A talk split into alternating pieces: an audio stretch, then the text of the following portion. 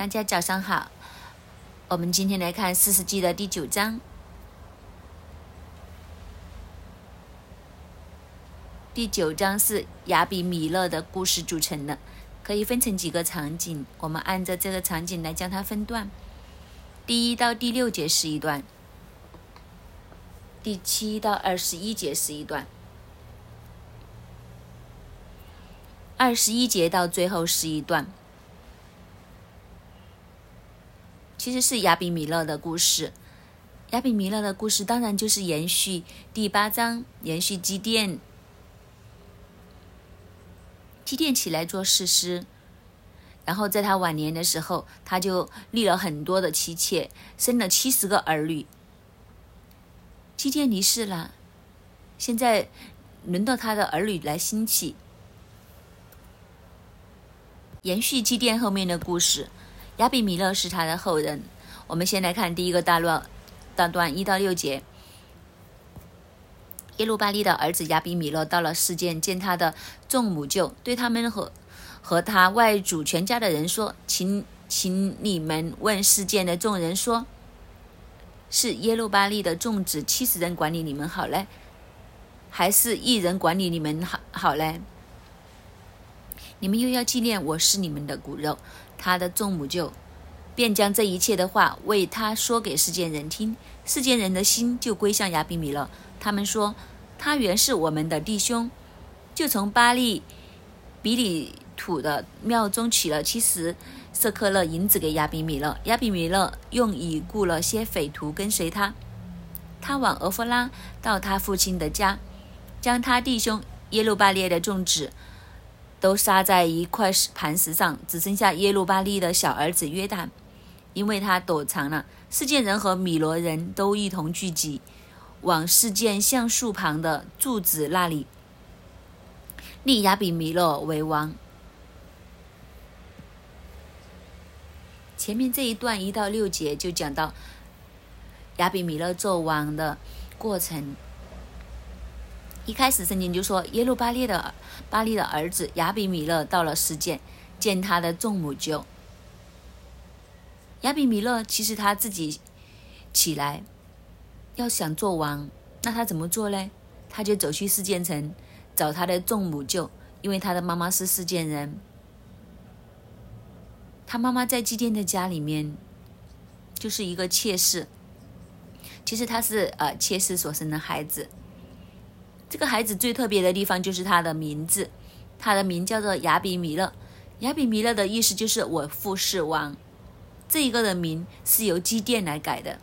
基甸众多儿子里面，他就选了这一个儿子，将这个名字给予他。这里也让我们看见一件事情，就是究竟我们给我们的儿女、给我们的下一代是什么呢？基甸给亚比米勒的名字。代表他心里面的期待，这个期待反映出他心里的野心和不甘平凡的心态，是一个骄傲。透过这个名字，他将这个生命的信息传递给他的儿子亚比米勒的身上。所以在耶路巴列的众子当中，唯有亚亚比米勒，他是不甘心于平凡。就好像他的名字一样，我父亲是王，所以他从小到大都当自己是王子。那王子是什么意思呢？王子有一天你会登基的吗？王子有一天会变皇帝的吗？那才叫王子啊！所以在亚比米勒的心里面，因为这个名字的缘故，因为他父亲将这一份的野心传递给他，所以他从小到大，我想他都会觉得，迟早有一天我会做王。我要完成我父亲的遗愿，我要完成我父亲的心愿。我父亲一直到最后，表面上是没有称王，实际上是王，但他都不是名正言顺的。所以亚比米勒继承了他爸爸的这一切，他就想着有一天他要真真正正的做王，完成爸爸的心智。当然，这也是他自己的心智，这样才称得上这个名字嘛。因为他是王子啊，他父亲是王啊。所以这里也值得我们留意，究竟我们传递给我们的下一代是什么呢？我们给这个基甸，基甸给亚比米勒的就是这一份的野心，也成为亚比米勒的推动。所以他去到某一个时候，他就说：“我是时候要做一些事情，要有一番作为了。”圣经没有讲到亚比米勒现在是多少岁，但是他应该是去到人生关口的时候，他觉得自己长大了，他要起来，他要为自己的前面的路来筹谋、来打算，所以他就兴起了一个念头，他就去到世界见他的众母舅，他需要帮助，他需要有人来支撑他。或者是有人顺服于他，作为一个王。如果你下面没有支持者，你怎么做王呢？所以他走去世间。事件的原因是因为他的妈妈是事件人，所以圣经这里特别形容是他的众母舅，就是他妈妈的兄弟。他走去找他的舅父，他跟他的舅父说：“请问你们世间的众人，是耶路巴利的众子七十人管理你们好了，还是一个人管理你们好呢？”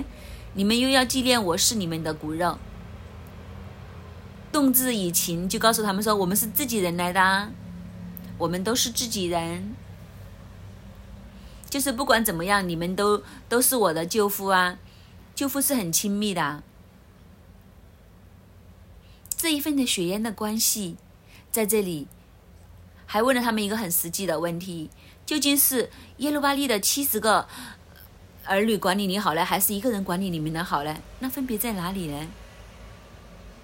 就是你想被七十个人管理，还是被一个人管理？你想都想到，当然一个好过七十个啦。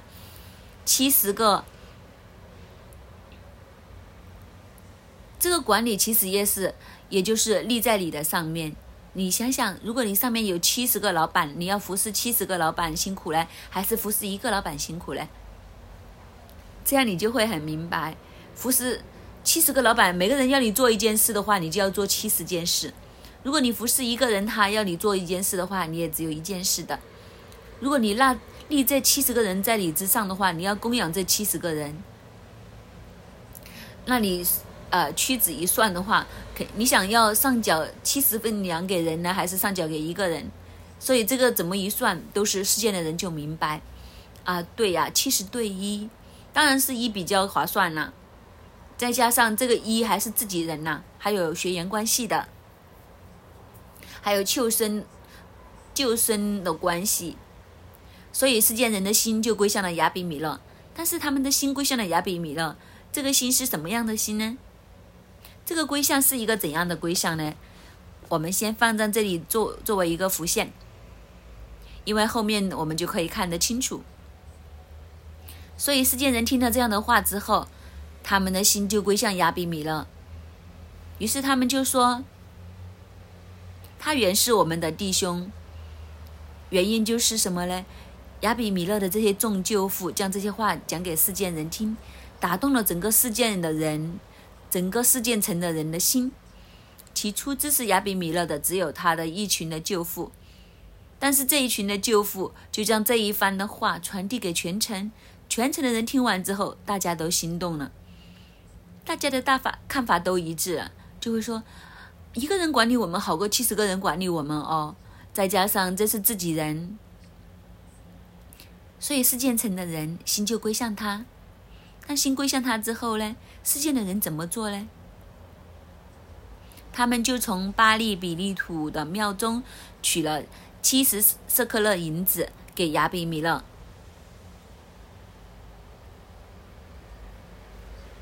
这个王朝要启动的时候，这个人要做王朝需要经费，经费从哪里来呢？就是这个巴利比利土的庙里面去拿，就像庙里面的可能是香油钱，就交给他。这个动作我们也可以思想一下，他们支持亚比米勒的力度在哪里呢？没有人从自己的钱包里、袋里面拿钱出来，他们不是从自己所拥有的财宝里面，或者是自己的荷包里面拿钱出来支持亚比米勒，他们是将巴利庙里面的香油钱、那个猪仔钱罐里面的钱摔烂了，交给亚比米勒，成功与否对他们来讲，损失大不大嘞？其实损失不大的，因为那些钱都不是他们自己的钱，那些钱是大家的，就是大家丢在那个庙庙里面的，可能是给那个庙有云云也好，总之就是身外物，是闲钱，而且这些钱也不知道是归谁的，总之是在庙里面的，他们就拿这样的这些钱来交给亚比米勒。其实我想他们的心态就是，如果你成功的话，我们就服侍你；如果他失败的话，我们也没有什么损失，就是在可控的范围之内。这个损失最多呃损失了七十舍克勒的银子，也不是很多。我们算一算，七十舍克勒大概是一磅多一些，就是白银，真的不是很多钱。然后这些世间人就口里就说：“我支持你啊，你是我的骨肉啊，你是我的至亲，你来做我们的王。”口里这样子讲，但是真的行动有多么摆上呢？大家心中有数。拿拿个一磅多的呃白银出来，还是而且还不是自己从自己的存款里面拿出来的，就将庙里面的猪仔钱罐里面的钱摔烂了拿给他。所以这些钱不多，可以怎么做呢？这个呃，世间人也没有问他拿钱来做什么，总之交给你。如果你能够成功，那就跟随你；如果你失败的话，那也没所谓，反正是庙里面的闲钱。所以亚比米勒就用这些钱去雇佣了一些匪徒来跟随他。做王要有呃马仔的嘛。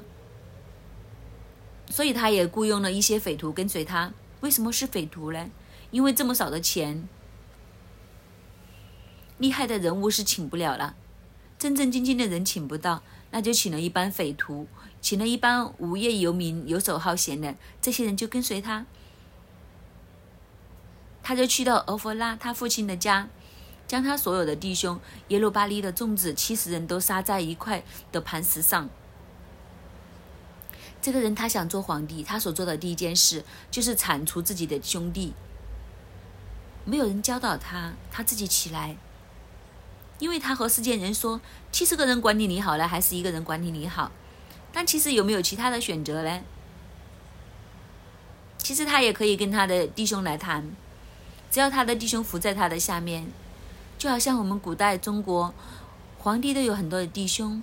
是不是每一个朝代都要全部杀死那些兄弟呢？当然不是啦。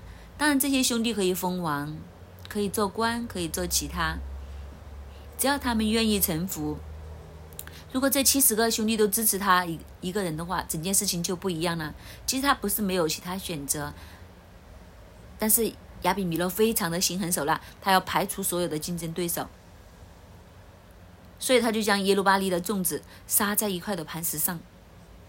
这就是他心里锁定的策略。唯有一个走掉了，这个走掉的就叫做约坦。约坦走掉的原因是因为他躲起来，他就是漏网之鱼。他做了这件事情之后，杀了这七十个人之后，世界人和米勒人都聚集，于是他们就在。呃，橡树旁的柱子那里立亚比米勒为王。亚比米勒非常的有手段，也是一个非常的残忍，完全不顾自己的兄弟之情，所以他是流无国人的血，而且不单只是流无国人的血，而且是自己弟兄亲兄弟的血。所以这个亚比米勒是一个真正的恶人。这就是他兴起的过程。在这个兴起的过程里面，我们看见他的心智是继承了耶路巴利祭奠的野心，行事也是非常的有手段。我们再看下去，我们看第七节这里开始，有人将这事告诉约坦，他就去站在基利新山顶上，向众人大声喊叫说：“是贱人呐，你们要听我的话，神也就听你们的话。有一事。”有一时，树要高一树为王，管理他们就会对橄榄树说：“请你做我们的王。”橄榄树回答说：“我岂肯止住供奉神明和尊重人，由有飘摇在众树之上呢？”树木对无花果树说：“请你来做我们的王。”无花果树回答说：“我岂肯止住所结甜美的果子，飘摇在众树之上呢？”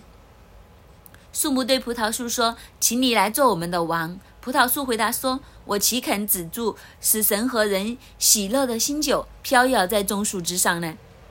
众树对金鸡说：“请你来做我们的王。”金鸡回答说：“你们若诚诚实实的高我为王，就要投在我的荫下；不然，愿火从荆棘里出来，烧灭黎巴嫩的香柏树。现在你们立亚比米勒为王，若按诚实正直。”善待耶路巴利和他的全家，这就是酬他的劳。从前我父冒死为你们征战，救了你们脱离米甸人的手。你们如今起来攻击我的父家，将他妻死众子七十人杀在一块磐石上，又立他婢女所生的儿子亚比米勒为世间人的王。他原是你们的弟兄。你们如今若按诚实正直待耶路巴利和他的家，就可因亚比米勒得欢乐，他也可因你们得欢乐。不然，怨火从亚比米勒发出，烧灭世间人和米勒众人；又怨火从世间人和米勒人中出来，消灭亚比米勒。约坦因怕他弟兄亚比米勒，就逃跑，来到比尔，住在那里。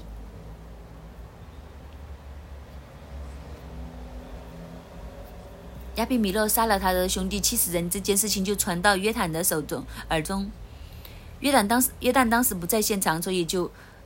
逃掉了，然后他站在基列身上的山顶上，向着众人大声的喊叫，向着众人众人所指的是四件城里面的人，因为四件城就刚刚好对着两座山，就是这个基列森山和以巴路山。基列森山呢，也就是当年以色列人进入应许之地时的时候，摩西吩咐他们，当他们进入应许之地的时候。要找人站在基列新山的山顶上宣告祝福的话，又要找另外一批人站在以巴路山宣告咒诅的话。以色列人就站在中间，来听证祝福和咒诅的话。他们要懂得选择，他们选择跟随神就蒙福，他们选择背离顶撞神就受咒诅。而这个世间城就刚刚好对着这两座山。所以约坦就选了这个基列森新的山顶，对着这世间人来宣告。他就讲了一个故事，他说：“世间人呐，你要听我的话，神就听你们的话。这两座山，以巴路和基列新山，是当年宣告祝福与咒诅的地方，是神所拣选的，来将他的旨意成名的地方。所以，当他站在这个地方来宣告的时候，或多或少。”也都代表神的心意在当中。他就讲了一个故事，这个故事是讲四棵树，第一棵树就是橄榄树。他说有一时，就是有一段时间，种树木就想高这一棵树为王来管理他们，所以他找的第一个对象就是橄榄树。他就跟橄榄树说：“请你做我们的王。”橄榄树就回答。我岂肯止住供奉神和尊重人的油飘摇在棕树之上呢？就是橄榄树就拒绝了。我有事做的，我怎么可以止住这些的油呢？橄榄树的功用就是做橄榄油，而以色列人的橄榄油分不同的等次，有初榨、第二榨，意思就是初榨是第一阵压出来的油。接下来他们会按第按第二阵的油，第一阵的初榨的油是拿来给圣殿来点灯用的。比如我们后面有金灯台，圣殿里面的金灯台的油是初榨的橄榄油来点的。第二第二次是做呃食用油的，或者用做一些膏油，所以那些尊贵人就用第二阵的油。第二阵的油可以拿来。就也也还是比较亮漂亮的。第三阵的油就是要次等一些的了，给穷一些的人。所以橄榄树就说：“我这么有用，我怎么可以只做不供应这些橄榄油，然后飘摇在众树之上呢？”他拒绝了。所以他们来找无花果树，无花果树所讲的话也差不多。他说：“我为什么不结甜美的果子来飘摇在种树之上呢？”因为两个都拒绝了，他们就找葡萄树。葡萄树就说：“我怎么可以止住这些提供新酒给神和和人呢？然后飘摇在种树之上呢？”所以橄榄树、无花果树、葡萄树都都说不行，say no。然后实在找不到的情况之下，就找到金鸡。这里看见一件事情很很有趣，前面三种的树，无论是橄榄啊、无花果啊、葡萄树啊，其实常常都是代表以色列。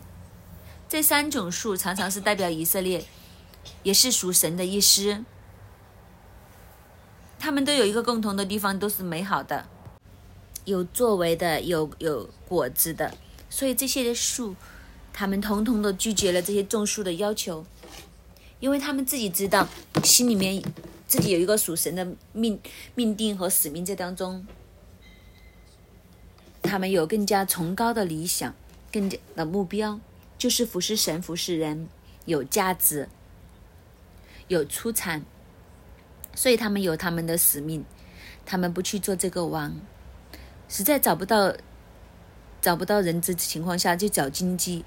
金鸡在以色列的文化当中是最没有用的东西，不过是扔在火里面来焚烧，因为它既不会结果子，又不会产生任何的油、酒啊之类的，所以它是完全没有作用的，它没有产品的。所以这些金鸡是没有用的，而且是会呃割人的。那种树选无何选？因为前面的三树都拒绝了他，所以他们就唯有，呃，连金鸡都造找了。金鸡都回答他们说：“如果你们若诚诚实实的高我为王，就要投靠在我的印下；不然，愿火从金鸡里面出来烧灭烧灭黎巴嫩的香柏树。金鸡和黎巴嫩的香柏树是刚刚相反的，因为金鸡是比较矮的。”黎巴嫩的香柏树是非常的直，而且是非常的高。如果今天你去黎巴嫩的话，还可以看到他们盛产的香柏树。如果是一棵有年份的香柏树，有些是大到十呃十几二十个人手牵手都未必围得住它。你可想而知，它是多么大一棵树。而且香柏树另外的一个特点就是它是非常的直的。它不是弯弯曲曲的，它是一条大柱一样的直上天的感觉。所以你想想，金鸡和这个香柏树啊在一起的时候，但是这些香柏树、这些种树，竟然去找金鸡来做王。所以从这个故事，你也可以看见，在这个约坦的心目中，亚比米勒究竟是一个什么样的角色？亚比米勒和这些事件人和米罗人之间的关系又是一个怎样的关系呢？其实亚比米勒就是什么也不是，他是他爸爸的婢女所生的。这些的事件人、米罗人等等，他们是在亚比米勒的面前就好像香柏树一样，已经是选无可选的情况下选了这一波的金鸡来做他的王。所以这个金鸡讲的非常清楚，若你们诚诚实实的就好了。不然的话，怨火从亚比米勒出来消灭他们。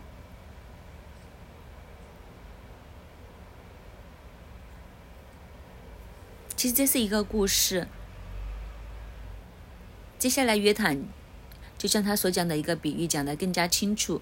他说：“如果你真的诚诚实实的跟随亚比米勒的话，那你们也要诚实的带耶路巴利。”和他的全家，其实，呃，耶路巴利的家只剩下约坦和亚比米勒了，就是基甸可能呃生下来的老婆也不知道还有几个。总之人丁已经不多了，因为男丁七十个都已经呃被亚比弥勒搞定了，只剩下亚比弥勒和约坦两兄弟，总可能还有一些的遗孀。其实意思就是不要赶尽杀绝。如果你们真真正正要叫亚比弥勒为王的话，就是。你就诚实来待他，你们彼此相待，不要亏负他。还有就是不要难为耶路巴利的家，不要追杀我。你也让我有好日子过。这样的时候呢，算你是对我父亲积淀的一个报答。他想用这一番的话止住这些人对他继续的追杀。讲完这番话之后，约坦自己也逃亡，走到比尔去躲起来，不和他这个哥哥不知道谁大谁小了，应该是亚比米勒比较大。他说不想和他的哥哥来争斗，但是当他临走之前，他仍然仍然抛下一句咒诅的话：如果他们不是以诚实相待的话，二十节，愿火从亚比米勒发出，烧灭世界人和米勒人；又愿火从世界人和米勒人中间烧灭亚比米勒。其实这个咒诅是什么呢？就是如果他们不是真真正正诚实的对对方的话。最终他们会落在一个自相残杀的咒诅当中。这个咒诅后来是成真，为什么会这样呢？问题的关键就是他们是不是真正诚诚实实的待彼此。这就是我们刚刚第一大段的时候，我们说留了一个伏线在这里。这个伏线是什么呢？就是亚比米勒和世间人之间的关系是一个什么样的关系呢？纯粹是利益的关系，他们当中并没有爱与信任。大家纯粹是利益。对世间人来讲，我服侍你一个好事，服侍服侍你七十。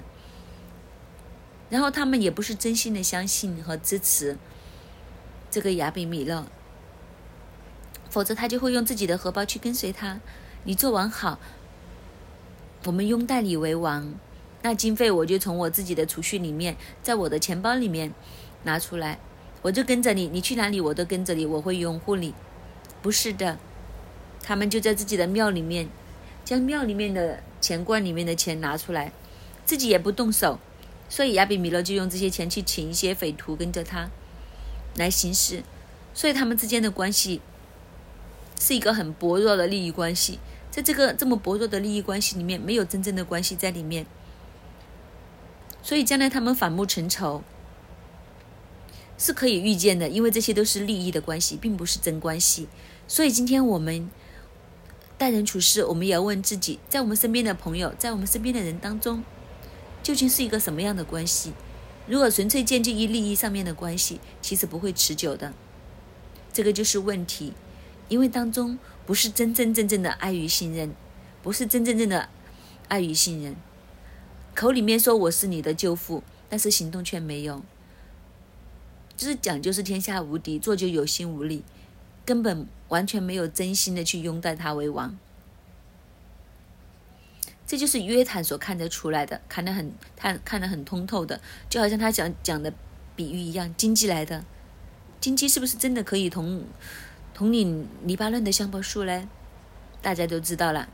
我们再看后面最后的一段，这个故事的结局是怎么样呢？亚比米勒管理以色列人三年，神使恶魔降在亚比米勒和世界人中间。世界人就以诡诈待亚比米勒，这是要叫耶路巴列七十个儿子所受的残害归于他们的哥哥亚比米勒，又叫那留他们邪的罪归于帮助他杀弟兄的世界人。世界人在山上山顶上设埋伏，等候亚比米勒。凡从他们那里经过的人，他们就抢夺。有人将这事告诉亚比米勒，以别的儿子加勒和他的弟兄来到世界城，世界人都信靠他。世界人出到城了，到田里去。摘下葡萄，揣酒，白色宴席，进他们的神庙中吃喝，咒诅亚比米勒。以别的儿子加勒说：“亚比米勒是谁？事件是谁？使我们服侍他呢？他不是耶路巴利儿子吗？他的帮手不是希布勒吗？你们可以服侍事件的父亲哈姆的后裔。后裔，我们为何服侍亚比米勒呢？唯愿这名归我的手下，我就除掉亚比米勒。”加勒又对亚比米勒说。增添你的军兵出来吧！义宰西布利列听见以别儿子加勒的话，就发怒，悄悄打发人去见亚比米勒，说：“以别的儿子加勒和他的弟兄到了事件，散获城中的民攻击你。现在你和你跟随你的人今夜起来在田间埋伏，到早晨太阳一出，你就起来闯城。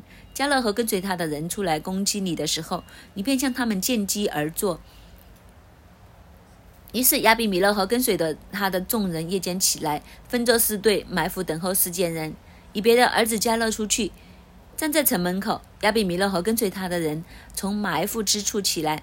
加勒看见那些人，就对希布勒说：“看哪，有人从山顶下来了。”希布勒说：“你看见山顶的影子，以为是人。”加勒又说：“看哪，有人从高处下来，又有一队从米厄离离橡树的路上而来。”希布勒对他说：“你曾说亚比米勒是谁？叫我们服侍他。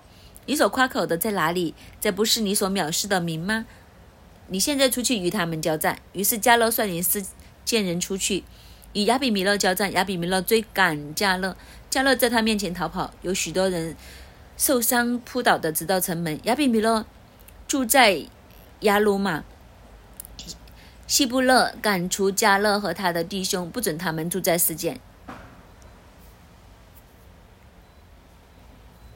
当亚比米勒在以色列当中做王，管理他们三年的时候，二十三节他说：“神使恶魔降在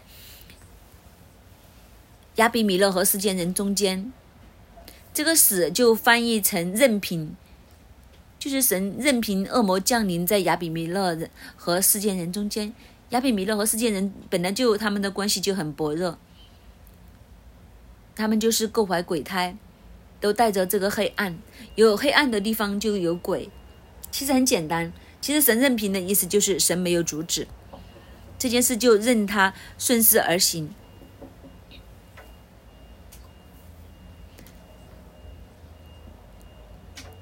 亚比米勒的期限管理以色列人才三年，三年他们世界人就开始不满了，所以他们之间的矛盾就激发出来。这个矛盾激发出来。也是神的审判临到，因为他们用诡诈，他们流无辜人的血，这些的罪时候到了，不是不报，时候未到，现在时候到了，这个审判要临到，这一个的恶，这一个的罪，追上了他们，所以亚比米勒用这样的手段来做王的时候，其实他做王都不会长久，因为他不是按照神的心意，于是就有一个人兴起。他就叫做加勒，这个加勒就不服气，当然他也代表很多的世间人的心声，或者是以色列人的心声，所以他们就请加勒吃饭。就是你看见吗？这些世间人对加勒起码都有一些摆上，都会请他们吃饭。当年亚比米勒兴起的时候，饭都没有请他吃一餐，就随便在庙里面。将庙里面多出来的钱塞在他的手上去打发他，反而对这个加乐，他们有共通的话题。可能亚比米勒统治这三年，就是收税重啊，或者其他的原因。总之，这些事件人心里面很不爽。那加勒一跟他们讲这当这件事情的时候，大家都好像很很合合拍，就就花天酒地，一边拿着酒杯，一边继续来来聊。聊着聊着，加勒就兴起了，然后他说：“只要以色列人跟随我，我就消，我就呃消灭除掉亚比米勒。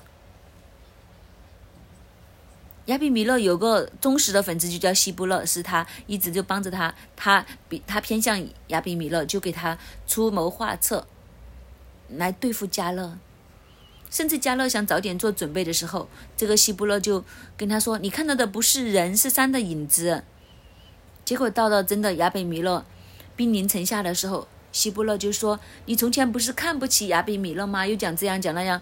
好啊，你想所讲的这些承诺在哪里？你现在出去跟他打呀。”加洛没得选择，他就出城，结果就打不赢亚比米勒，亚比米勒就一直追赶他。希布勒也关上了城门，不给他留在世界里面。我们再看下去是十二节，究竟这件事的情的结局是怎样呢？次日，明初到田间，有人告诉亚比米勒，他就把他的人分作三队，埋伏在田间。看见世界人从城里出来，就起来攻击杀他们。亚比米勒和跟随他的一队向前闯去，站在城门口。那两队直闯到田间，击杀了众人。亚比米勒整天攻打城，将城夺取，杀了其中的居民，将城拆毁，撒上了盐。四箭楼的人听见了，就躲入巴利比利土庙的卫所。有人告诉亚比米勒说，四箭楼的人都聚集在一处。亚比米勒和跟随他的人都上了萨门山。亚比米勒手拉斧子，砍下一根树枝，扛在肩上，对跟随他的人说：“你们看我所行的，也当赶紧照样行。”众人就各砍一支，跟随亚比米勒，把树枝堆在卫所的侍卫，放火烧了卫所，以致四箭楼的人都死了，男女约有一千。亚比米勒到提贝斯，向提贝斯安营，就攻取了那城。城中有一座坚固的楼，城里的众人无论哪里都逃进楼去，关上门，上了楼顶。亚比米勒到了楼前攻打，挨进楼门，要用火焚烧。有一个妇人把一块上磨石抛在亚比米勒的头上，打破了他的脑骨。他就急忙喊叫，拿他兵器的少年人说：“对他说，拔出你的刀来杀了我吧，免得人议论我说他为一个妇人所杀。”于是少年人把他刺透，他就死了。以色列人见亚比米勒死了，便各自。回自己的地方去了。这样，神报应亚比米勒向他父亲所行的恶，就是杀了弟兄七十个人人的恶，世间人一切的恶，神也报应在他们的头上。耶罗巴利的儿子约坦的咒诅归到他们身上了。亚比米勒对付完加勒之后，他不是只在这里，第二天他就在田间埋伏，一有世件人出来的时候，他就击杀他们。杀了一大堆的世件人，甚至攻城，将这个城夺取，杀了群中的居民，还将城拆了，撒下盐，都还没有停止。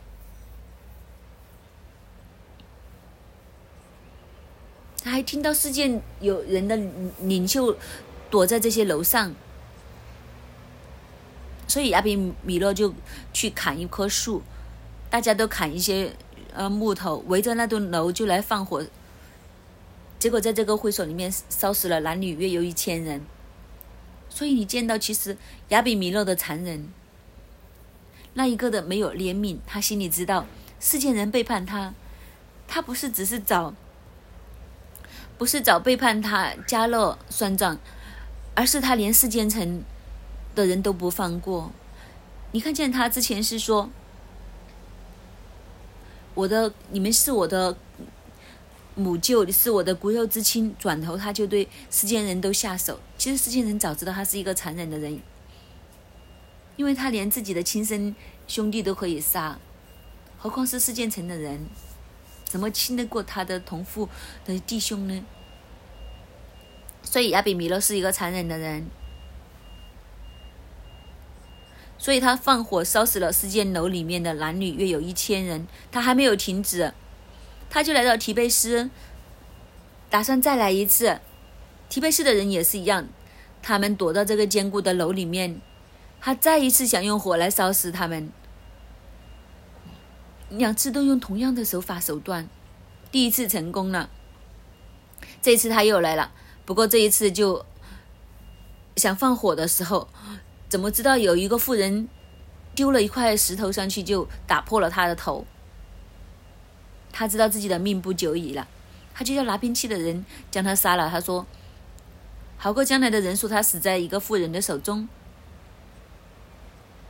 以色列人这样死在在战场上死在一个妇人的手中，很没有荣耀可言。这件事也是很奇怪的。你想着放火，整个大事都是他是一个赢的势头里面。就无端端的被一个石头给打打破脑袋死掉了，就这么巧，一个妇人就突然扔一个石头，刚好就打中他。以色列人看到这一幅图画，以色列人就应该会知道，其实是出于神，否则怎么会有这么巧的、这么准的吗？而且还只是一个妇人，他不是一个战士，就是一个神射手，是一个勇士的话。那另当别论，她只不过是一个普通的妇人，连个名字都没有的，都不知道是谁的，就是随便一个一个家庭主妇，在城楼上看到啊是你的，就的一声就石头就抛在亚比米勒的头上。我们看见这个有一幅图画的时候，这件事情这样结束的时候，我们就知道肯定是神的手在当中，神的作为是神的审判临到。所以第五十六节。圣经在这里做了一个总总结，神是神报应亚比米勒，也是神报应这些世间人一切的恶，将这一切的恶都报应出来。所以约坦所发出的咒诅归到他们身上，是因为他们行恶。这人没有王，亚比米勒是四世纪当中第一个称王的第一个人，但是却是这样的下场。真正的王是谁呢？审判、祝福、咒诅都在神的手中。所以，其实以色列的王是神自己。但是可惜的是什么呢？以色列人看不到这一点。当亚比米勒这样离世的时候，其实以色列人都没有起来反省，他们也没有对神活出那一份应有的敬畏。这就是四世纪最大的悲哀，就是他们不知道谁在真正的带领他们，他们也没有真正的跟随神，他们用自己的野心。利益推动自己，所以今天我们也要问，在我们的生命当中，我们今天所行的人生的道路，究竟是以什么来推动？我们所跟随的是什么呢？我们所跟随的是神呢，还是跟随的我们的野心？这个结果可以是差天共地的。亚比米勒就是追逐野心，由野心推动的关系所产生，但结果却是落着落在神的审判当中。所以我们也要警戒自己，我们要走神的路，而不是走野野心世界的道路。阿门。是我们的敬拜，我们的祷告，我们要来跟随你。感谢主。在过去，刚刚借着母堂二零二三的主题是耶和华上升。在这个信息之后，今天接下来是四世纪九章。这个上升是神上升，我们跟着他上升呢，还是我们自己要为自己求高升呢？我们是不是有这个野心在我们的当中？好不好？这个时候，我们都安静自己，我们来检视自己的生命，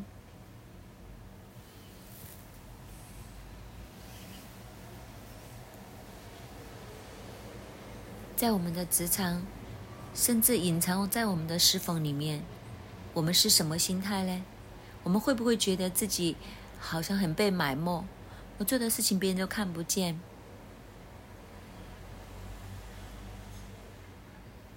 会觉得我这样好浪费青春、浪费时间，甚至觉得有一些的侍奉，人家看不见的时候，都觉得不是真正的侍奉，不算的是侍奉。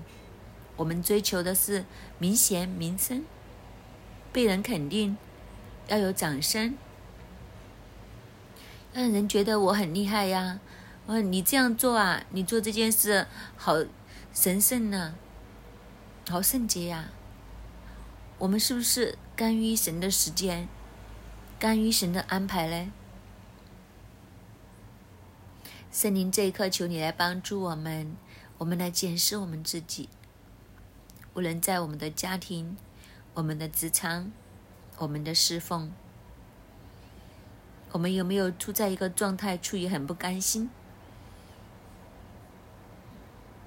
觉得自己应该可以会做的更加多，更加被人见到，更加被人羡慕，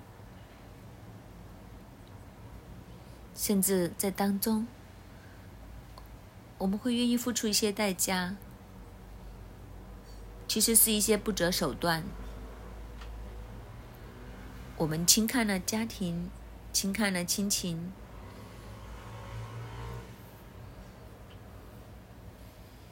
我们当中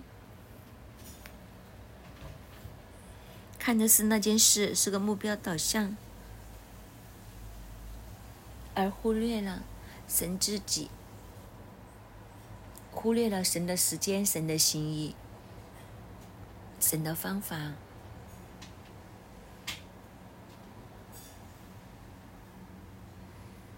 有没有一些什么事你觉得一直以来很不甘心的呢？好不好？这个时候，我们为自己来祷告。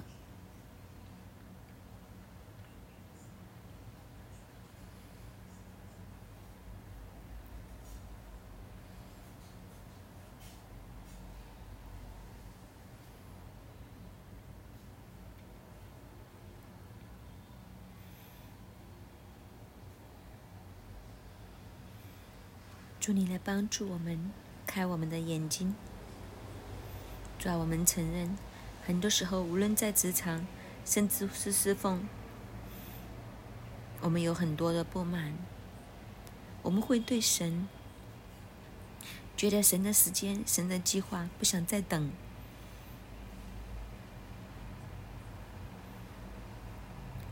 很想用自己的行动、用自己的方法去为自己求高升，为自己开一片天空，好想被人肯定，很想被人看见。主啊，今天真正的告诉我们，这是耶稣。你要我们去等候你，真正懂得来跟随你，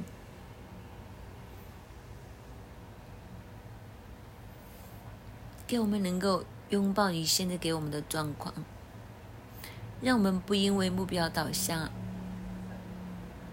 而摆上我们自己家人的关系，甚至。主啊，让我们能够甘心自己的时候，给我们能够谦卑在你的面前。当耶和华要上升二零二三的时候，我们不是只求自己的高升，我们可以等候你。主，因为知道你是公义的神，你是真正的王，你才是真正的王。主，我们当中可能有不甘心的时候，主将我们这些野心再次放在你的恩手当中。主，我们要来仰望你，要你来帮助我们，弟兄姐妹，好不好？我们这个时候都可以两个彼此的分享，我们生命里面的软弱，我们当中可以彼此守望。我们来到你的跟前，我们承认。人心诡诈，坏到极处，谁能彻透？主要当主日信息告诉我们，二零二三是耶和华上升，我们要跟着上升的时候，主要今天经文真正告诉我们，这一个的上升，这一个的高升，不是出于自己的野心，不是用自己的手段，不是按照自己的欲望，不是体贴自己。主，你来更新我们，你来帮助我们，让我们现在临你。你面前降服于你的时候，降服于你的计划，降服于你的拣选，就给我们真心真意的来跟随你。主要当耶和华上升的时候，我们知道我们必然能够跟随你的人都一起上升。主要这是我们对你的信心，因为我们承认你是王，你是王，我们不要自己做王。我们要从我们的宝座上面下来，将这个宝座归给你，你才是我们生命的王，你才是我们工作的王，你才是我们经济的王，你才是我们家庭的王，你是我们侍奉的王，主啊，你才是那一个王。主啊，我们不要自己来做决定，来拿这个主意，这个主权。主啊，我们今天。借着今天经文的提醒，我们愿意恭敬的、恭敬的将主权交还给你，将主权交还给你。主啊，我们承认，我们很多时候都有自己不自知、我们隐藏的野心，但我们今天，我们愿意完全的降服主，这个真实的敬拜、真实的降服。主啊，就在我们生命的里面，求你来帮助新锐。主啊，当我们知道。要我们要兴起发光的时候，让我们来跟随你，不是出于一个野心。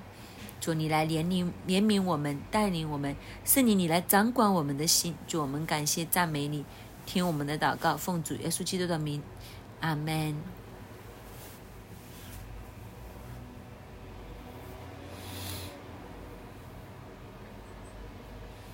四十记第九章八到十五节。有一时，树木要高一树为王管理他们，就去对橄榄树说：“请你做我们的王。”橄榄树回答说：“我岂肯止住供奉神和尊重人的油飘摇在众树之上呢？”树木对无花果树说：“请你来做我们的王。”无花果树回答说：“我岂肯止住所结的甜美的果子飘摇在众树之上呢？”树木对葡萄树说：“请你来做我们的王。”葡萄树回答说：“我岂肯止住神明和人喜乐的新酒，飘摇在众树之上呢？”众树对金鸡说：“请你来做我们的王。”金鸡回答说：“你们若诚诚实实的告我为王，就要投在我的印下；不然，愿火从金鸡里出来，烧灭黎巴嫩的香柏树。”弟兄姐妹，这个故事其实在问我们一个问题：前面的三种树。他们拒绝飘摇在众树之上，因为他们知道神创造他们的心意计划，他们有他们的使命，他们有他们神所创造他们时候的命定呼召，还有他们的逼引，所以他们不愿意飘摇在众树之上。金鸡却是愿意。弟兄姐妹，今天我们是在是想飘摇在众人的掌声之下，飘摇。在人对我们的恭维之下，还是我们诚诚实实、努力、努努力力，活出神给我们的那一份命定和呼召来。原来结结局是可以差天动地的。愿神帮助我们，让我们的捉紧神在我们生命当中给我们那一份的命定，让我们活出的是神创造我们的时候那一份的心意和人生的蓝图，而不是飘摇在众树之上。因为这个表面的飘摇。